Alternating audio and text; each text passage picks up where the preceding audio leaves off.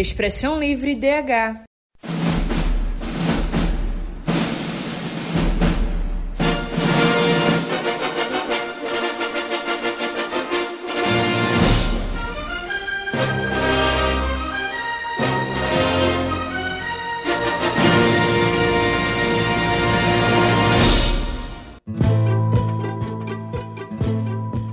Olá, sejam bem-vindos, bem-vindas e bem-vindos. Meu nome é Eduardo Leite. E eu sou Ana Botelho. Você está escutando o Expressão Livre DH, podcast que busca levar informações sobre os direitos humanos de forma simples e dinâmica, para que mais pessoas possam entender e se engajar na luta pelos direitos humanos. Isso mesmo, valorizamos o diálogo e a troca de experiências entre todos os envolvidos no processo, buscando sempre novas maneiras de levar o conhecimento sobre os direitos humanos para cada vez mais pessoas. E o tema de hoje é democratização do acesso ao cinema. O direito à cultura e à arte é uma peça fundamental para a preservação da diversidade cultural e para o desenvolvimento humano. No Brasil, a Constituição Federal estabelece no artigo 215 que o Estado garantirá o acesso à cultura, à educação e à ciência, além de proteger as manifestações culturais populares indígenas e afro-brasileiras. A realidade é que ninguém percebe como a cultura e a arte são a alma de uma nação, né? Sem elas, estaríamos condenados à morte cultural. A arte é uma das maiores expressões da humanidade. Ela nos acompanha desde os primórdios da civilização, quando nossos antepassados pintavam nas paredes das cavernas para registrar as histórias e crenças. E até hoje, a arte segue sendo uma presença constante em nossas vidas, exercendo um papel fundamental na nossa existência. Sabe, Eduardo, tem um filme que gosto muito que diz: medicina, leis, negócios e engenharia são ocupações nobres para manter a vida. Mas a poesia, beleza, romance e amor são razões para ficar vivo. Você, como cinéfilo, sabe de que filme que eu tô falando, Eduardo? É lógico, Ana, do grande diretor Peter White, Sociedade dos Poetas Mortos de 1990. Nós não lemos e escrevemos poesia porque é bonito. Nós lemos e escrevemos poesia porque pertencemos à raça humana. E a raça humana está cheia de paixão. Medicina, direito, engenharia são ambições nobres e necessárias para manter a vida. Mas poesia, beleza, romance, amor. É para isso que ficamos vivos. Vamos falar agora de alguns dados que talvez choquem o ouvinte. No Brasil, temos mais de 3 mil salas de cinema e mil dessas salas estão localizadas somente em São Paulo. E acredite se quiser, o estado do Acre possui apenas 7 salas. E 64% dessas salas ficam localizadas em cidades com mais de 500 mil habitantes. Imagina como as pessoas que moram em cidades pequenas sofrem sem esse acesso, né? Exatamente. E para detalhar esse problema, vamos ouvir agora a matéria de Isabela Moraes. O cinema tem conforto, pipoqueira e guaraná E é aqui no escurinho que os casal vêm namorar. Muitas pessoas, especialmente aquelas que cresceram em cidades pequenas ou em áreas remotas Sabem como é não ter cinema onde moram E vivenciar a experiência que só as telonas podem proporcionar. Guilherme Bandeira, estudante de cinema e audiovisual da Universidade Federal de Pelotas, no Rio Grande do Sul, conta como foi viver essa realidade e se apaixonar pela cinematografia. Eu sou de uma cidadezinha chamada Santa Vitória do Palmar, aqui no Rio Grande do Sul, bem no interior. Toda minha moradia nessa cidade não houve uh, cinema. Durante a minha infância, tipo, foi algo muito curioso, né? Porque eu acabei suprindo uma falta, tipo, com uma grande paixão pelo cinema. E eu acho que é um dos grandes motivos, na verdade, por eu ser tão apegado a isso, por eu escolher como carreira, sabe, como profissão, justamente pela falta que eu sentia de, de morar nessa cidade e não ter acesso ao cinema. Segundo dados do jornal O Globo, o Brasil possui 5.568 municípios, enquanto apenas 412 possuem salas de cinema, fazendo com que a grande maioria dos brasileiros enfrente dificuldades para acessar a essa forma de arte. A concentração de poder econômico em algumas regiões e a falta de investimento em cultura e entretenimento em outras são reflexo dessa dificuldade. No caso de Guilherme, ele precisou se deslocar para outra cidade para frequentar as salas de cinema durante a infância. E quando eu fiz seis anos, uh, meus pais já entendiam que eu tinha um, uma paixão muito grande, um desejo muito grande de conhecer uma sala de cinema. Então eles me levaram para ir no cinema né, em 2009, que eu fui assistir Era do Gelo 3. Eles me levaram para assistir. E desde então, sempre que a gente vinha para Pelotas, eu queria muito ir no cinema. Então passou a ser meio que uma tradição, sempre que a gente viajasse para Pelotas, a gente ia no cinema todos juntos. No meu caso, sempre foi algo tipo que era anual, sabe? Que, que demandava um esforço, tipo, demandava uma grana dos meus pais, porque a gente tinha que viajar para Pelotas. Com uma história bem parecida com a de Guilherme, Renato Mendonça é pesquisador de produção executiva audiovisual pela Universidade de Coruña, na Espanha, e coordenador do projeto Iapoi Cineclube em Goiânia, cidade da Zona da Mata Norte de Pernambuco. Segundo ele, o objetivo da iniciativa é democratizar esse acesso para a população goianense. Então, a priori, o Iapoi Cineclube surge como essa, essa, com essa premissa de resgatar esse acesso né, às salas de cinema e promover é, o desenvolvimento de um pensamento crítico do, através do debate parte da, da, do formato de um cineclube é, perpassa essa, essa discussão final do filme, né? Como isso se concretiza e se materializa no final através desse, desse processo dialético de debate, né? Há quem descobriu novas experiências no audiovisual ao ter conhecido os cinemas de rua após frequentar as salas dos shoppings do Recife durante a infância como Luiz Cauê, estudante de rádio, TV e internet da Universidade Federal de Pernambuco. Quando eu descobri os cinemas é, de rua, né, o São Luís, a Fundação, que tem ingressos muito mais acessíveis, aí foi uma coisa que eu comecei a, a refletir mesmo, né? O cinema ele não precisa ser algo luxuoso, né? Algo necessariamente caro. Mas Luiz Cauê enfrenta uma problemática quando pretende ir aos cinemas de rua devido às frequentes manutenções desses espaços. Para escapar desse empecilho que lhe afasta das salas de cinema, Luiz recorre à internet, que transformou a forma como a sétima arte é produzida, distribuída e consumida nas mídias digitais. Mas é sempre muito difícil frequentar esses cinemas de rua porque o funcionamento deles nem sempre está é, tá apto, não é? é? Às vezes eles estão precisando passar por reformas e nem sempre tem o, o auxílio necessário. Como arte, eu vejo que ele vem sim sendo democratizado, que as pessoas é, têm mais acessibilidade aos filmes em si, mas ir ao cinema continua sendo, querendo ou não, é algo de, de luxo. No outro lado das telas, Iane Mendes, cineasta periférica da cidade do Recife, faz uso das produções audiovisuais como denúncia dos direitos negligenciados pelo Estado e de luta por uma democratização do acesso ao cinema de modo ativo e dinâmico, expandindo a perspectiva do audiovisual para a ideia de uma comunicação popular. Não faz sentido a gente ter um cinema onde as pessoas é, não acessam os filmes, onde as pessoas não debatem filmes, onde as pessoas não se veem como cineastas. Quando eu me apaixono pelo cinema e quando eu, eu digo que é isso que eu quero para a minha vida, é porque eu acredito que já é uma questão é, que hoje eu entendo que é política, mas que no fim das contas a minha vontade por fazer cinema veio de um, uma questão de querer ter poder. Uma coisa é fato: a democratização do cinema é um caminho árduo que deve ser traçado dia após dia. Guilherme, Renato, Cauê e Iane refletem a realidade de milhares de brasileiros.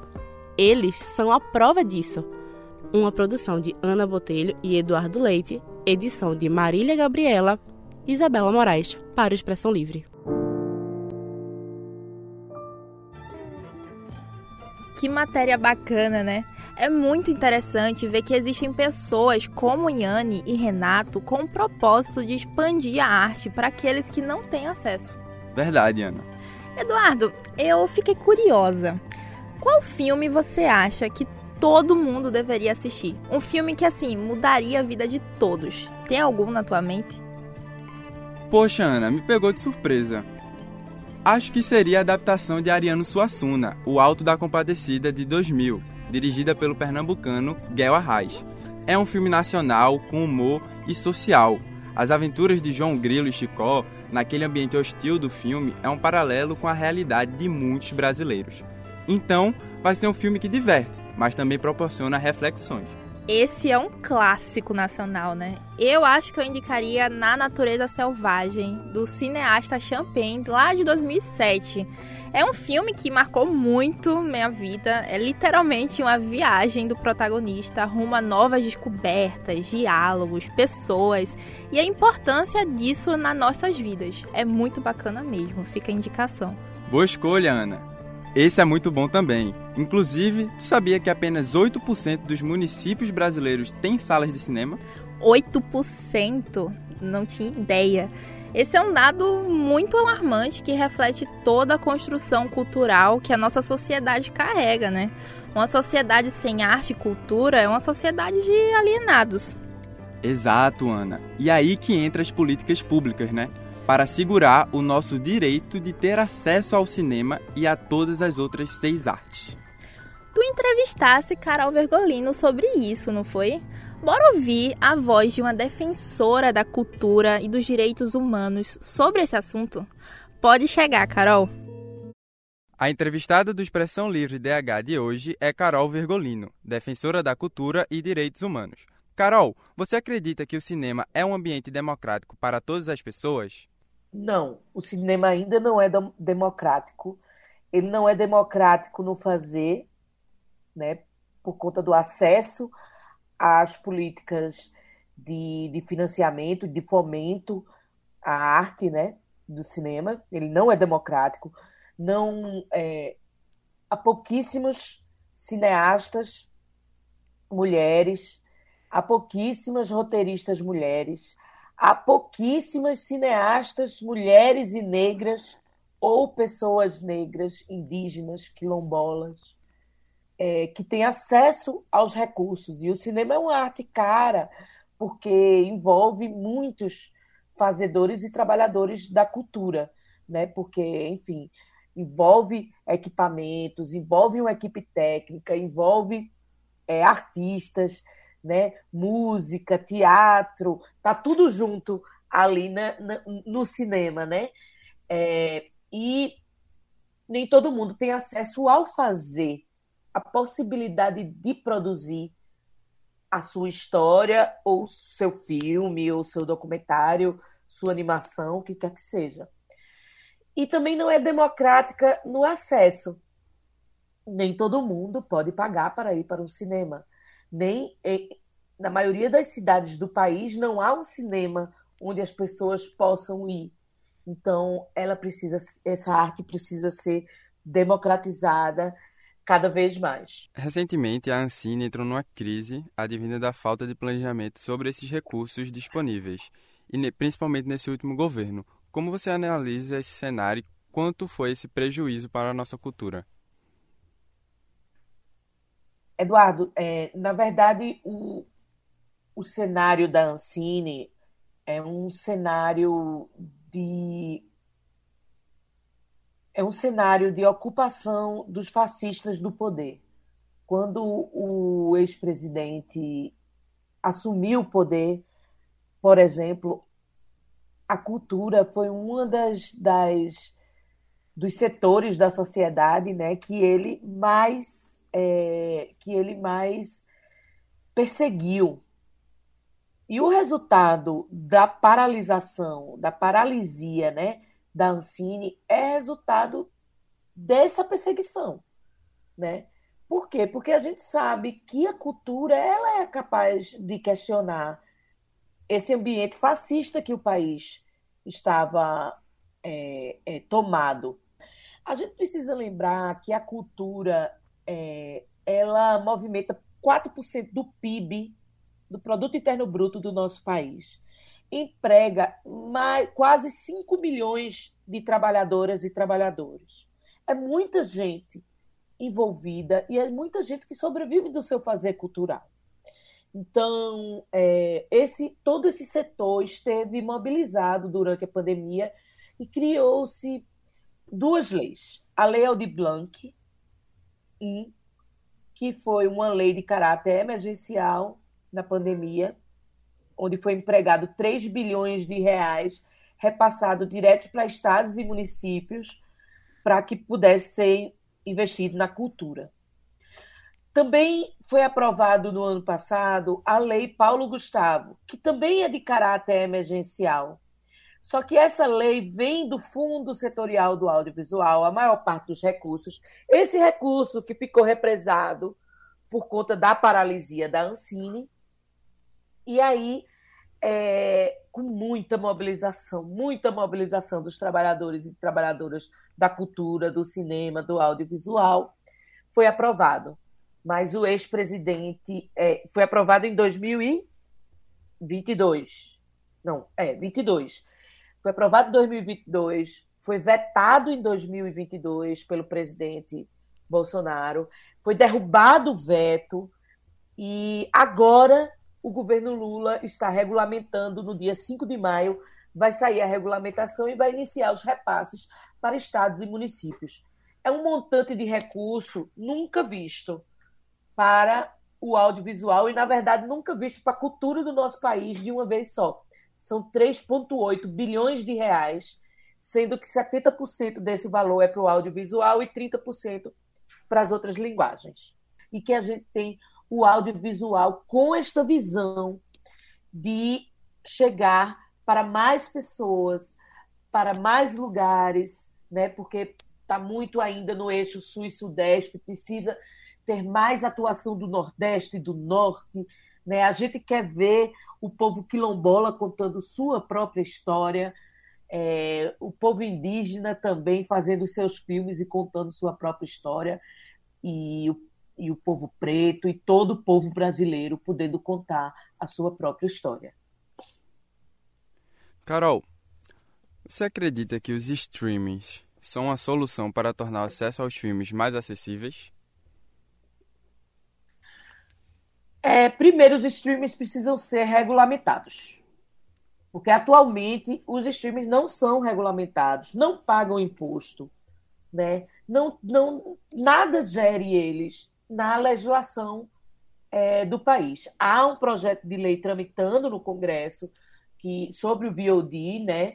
E, e porque eles aqui eles recebem. Quem é que paga? Quem é que recebe nota fiscal da Amazon ou da Netflix, né? Então eles não estão pagando imposto no nosso país e isso precisa ser regulamentado, não só para que eles paguem imposto, mas que eles também obedeçam legislação afirmativa, legislação de distribuição também por território, né? Que não, não exiba só o que eles querem, mas que eles tenham que exibir também é, material de produção brasileira independente, por exemplo. Então, pode ser, Pode ser, mas precisa ser regulamentado. Carol, o que o descaso com o popular cinema de rua da cidade, o São Luís, representa para você? O descaso com o cinema São Luís é um, um fator muito muito simbólico, muito simbólico do descaso com os equipamentos do Estado de Pernambuco, de cultura do governo do estado de Pernambuco. Um descaso que veio na antiga gestão, né, com um investimento na própria cultura, sem política pública, sem, sem um planejamento e política pública para o setor de cultura. Porque nós temos o Fulcultura, que é um edital de fomento do governo do Estado. Né? Ele nem fundo é a gente não sabe qual, é, qual era e qual é a política de fomento da cultura do estado de Pernambuco. Porque é um, um, um, uma cultura sazonal. Tem o carnaval, tem o São João, aí fazem o carnaval, fazem o São João, né? fazem o Natal, mas qual é a política de investimento de desenvolvimento da cultura, da economia da cultura, da economia criativa. Como o Cinema São Luís, que é um equipamento que representa o próprio audiovisual de Pernambuco, o próprio cinema de Pernambuco, que é o que leva este Estado para vários países do mundo que tem um audiovisual que é reconhecido internacionalmente e como um governo do Estado não investe numa reforma de um equipamento que traduz esse, esse, é, essa linguagem no nosso Estado.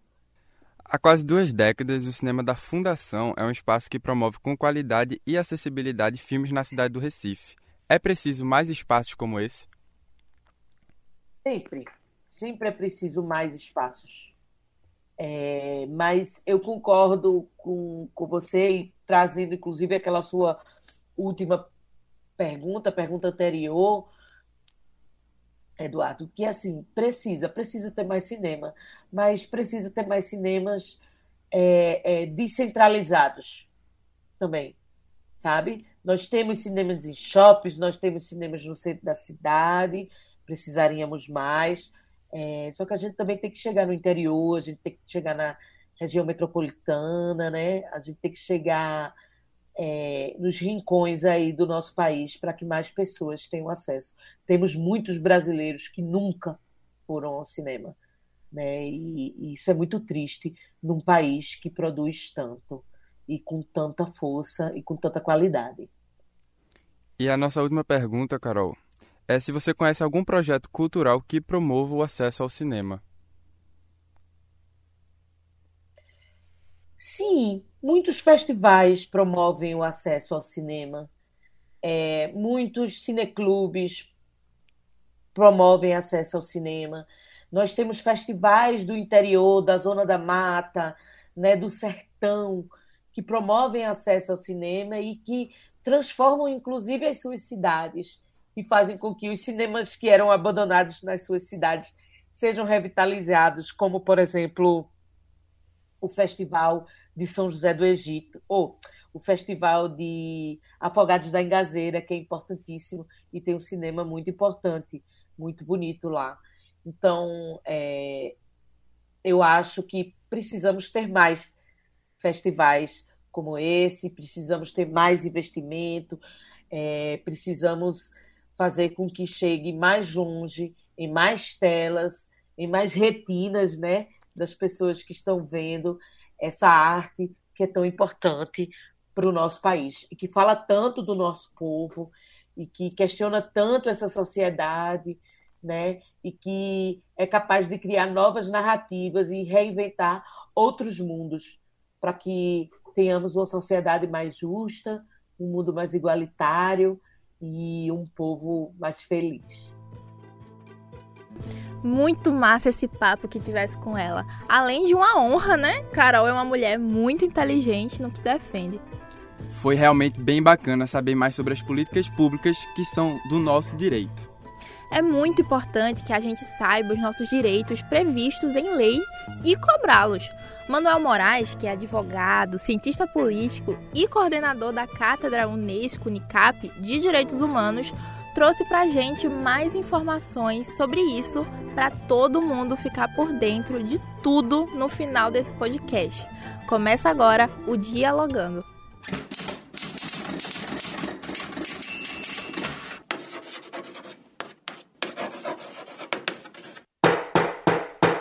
Dialogando.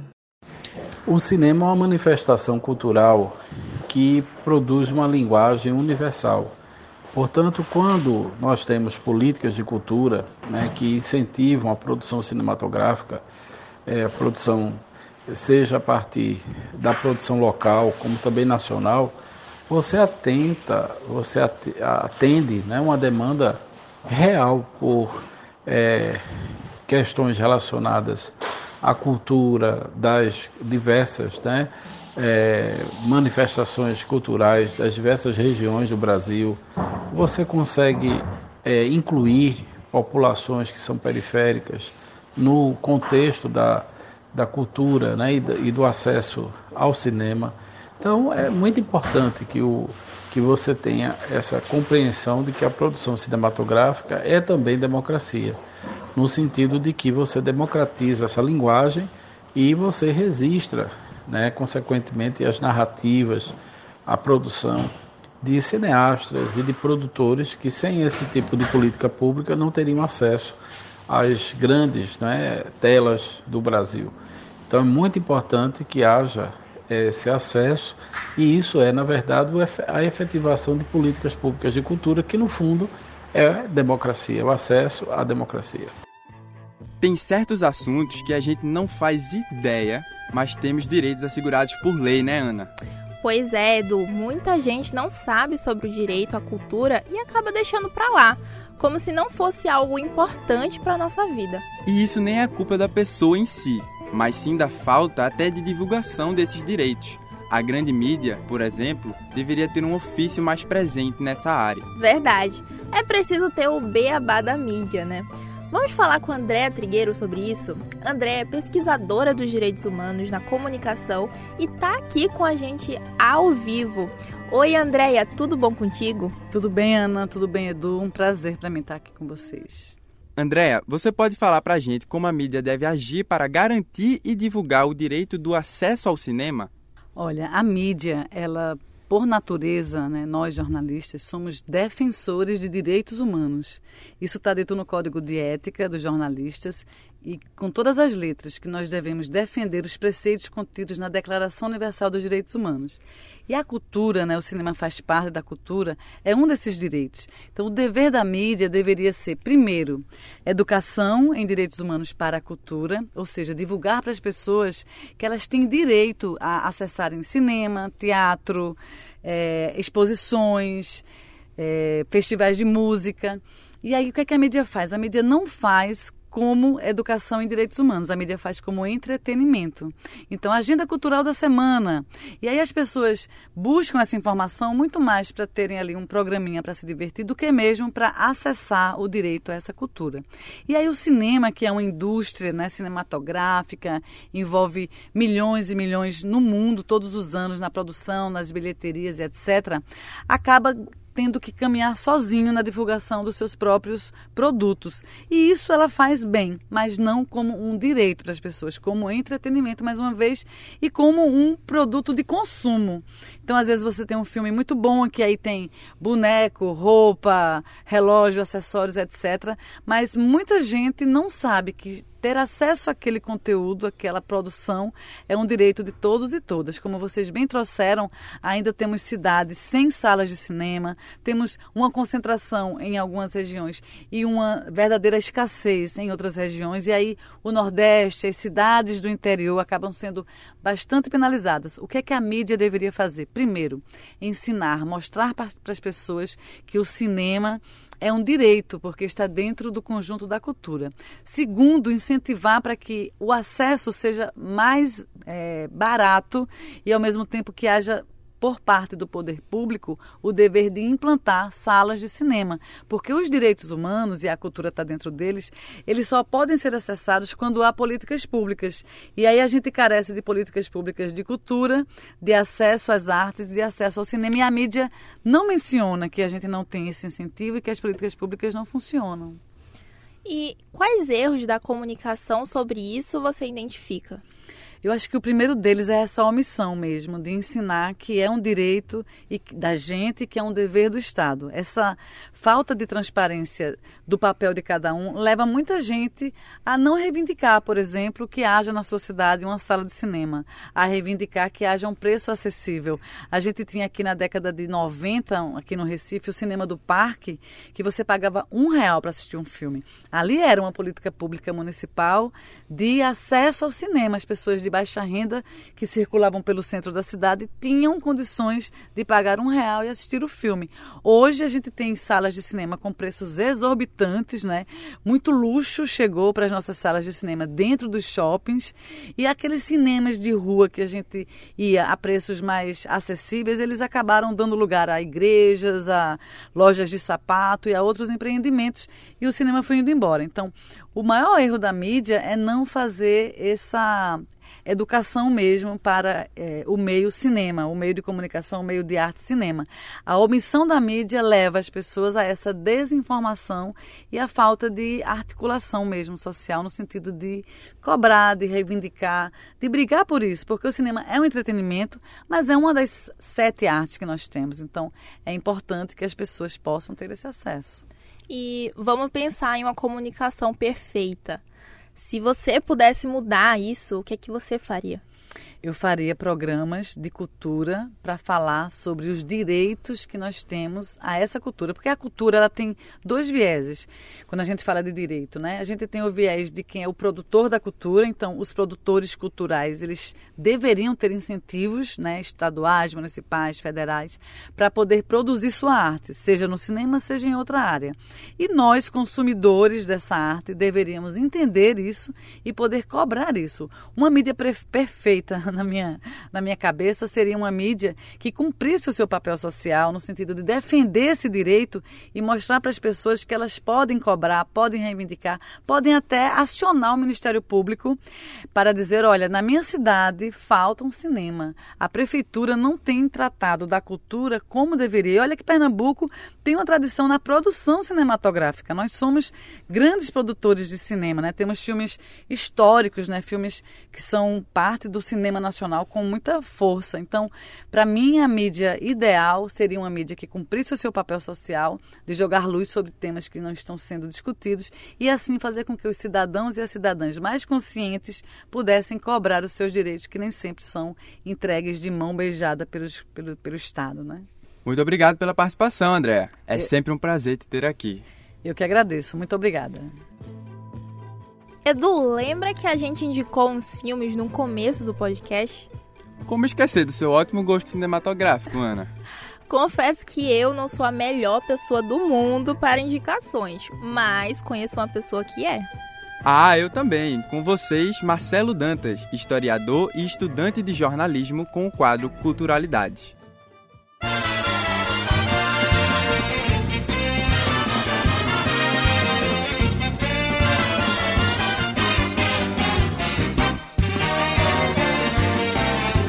Culturalidades.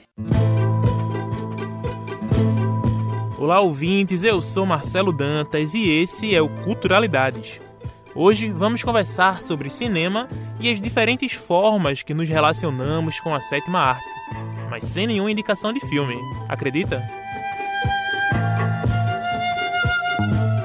Um jovem casal apaixonado na proa de um navio que diziam ser titânico. Levanta os braços e sente que estão voando naquele vento dourado do cair do sol.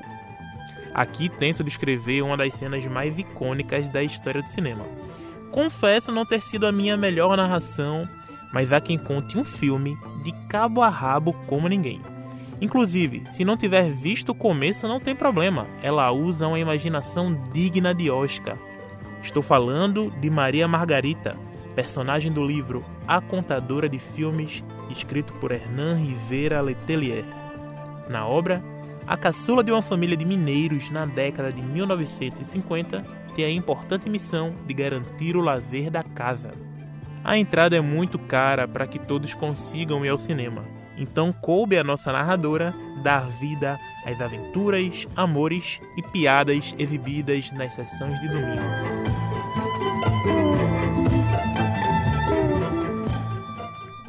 Nós nos sentávamos na primeira fila, quase grudados naquela enorme telona branca, que para mim era o altar mor de uma igreja.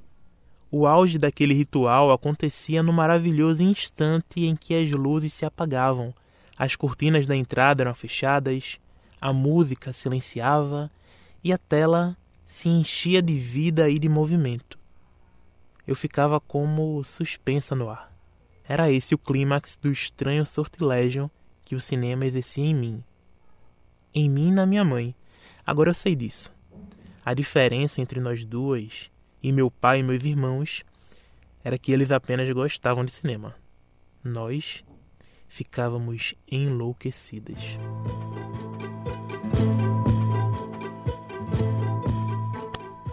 O Teatro do Parque, equipamento cultural da cidade do Recife, é a casa da banda sinfônica da capital pernambucana, que sob a batuta do maestro Nenel Liberalquino, encanta quem escuta. No repertório você encontra diversos tipos de música, e uma delas nos chama muita atenção: as trilhas sonoras dos filmes. Piratas do Caribe, De Volta para o Futuro, Pantera Cor-de-Rosa são alguns exemplos de como a banda nos transporta para as memórias dos filmes. Destaco aqui a banda sinfônica tocando a trilha composta por Michael Giacchino para a animação Os Incríveis, filme de 2004 dirigido por Brad Bird. Aquele senso de urgência, com a aura de espionagem e muita aventura, dão a tônica desta trilha marcante, que só de ouvir já dá vontade de pegar aquela pipoquinha e assistir mais uma vez. Escuta aí um trechinho.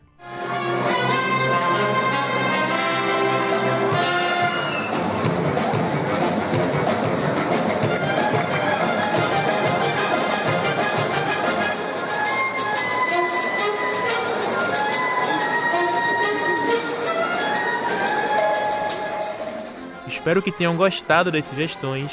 Salve a literatura, salve a música, salve o cinema, a arte salve.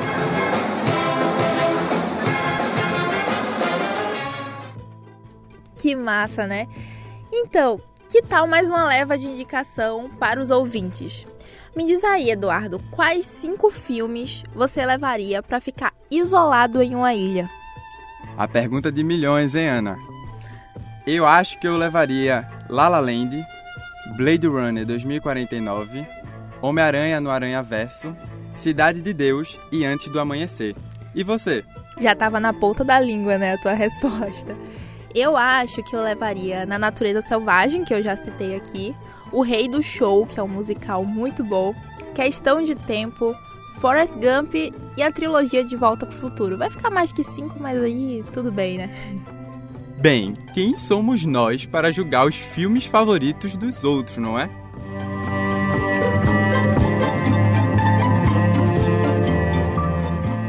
O Expressão Livre de hoje chegou ao fim. Ouvintes e internautas. Este programa é uma produção dos estudantes da disciplina de entrevista e edição em radiojornalismo do curso de jornalismo da Universidade Católica de Pernambuco.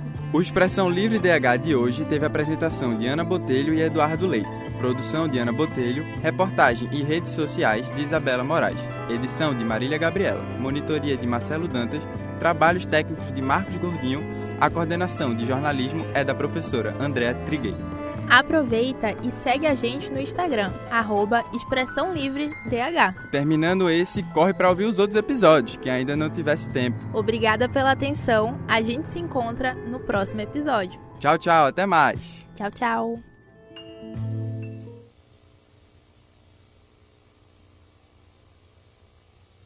Ainda estão aí?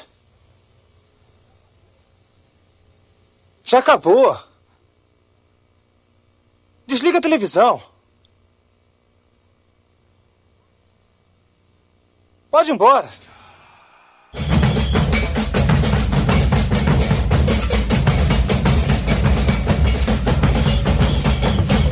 Expressão Livre DH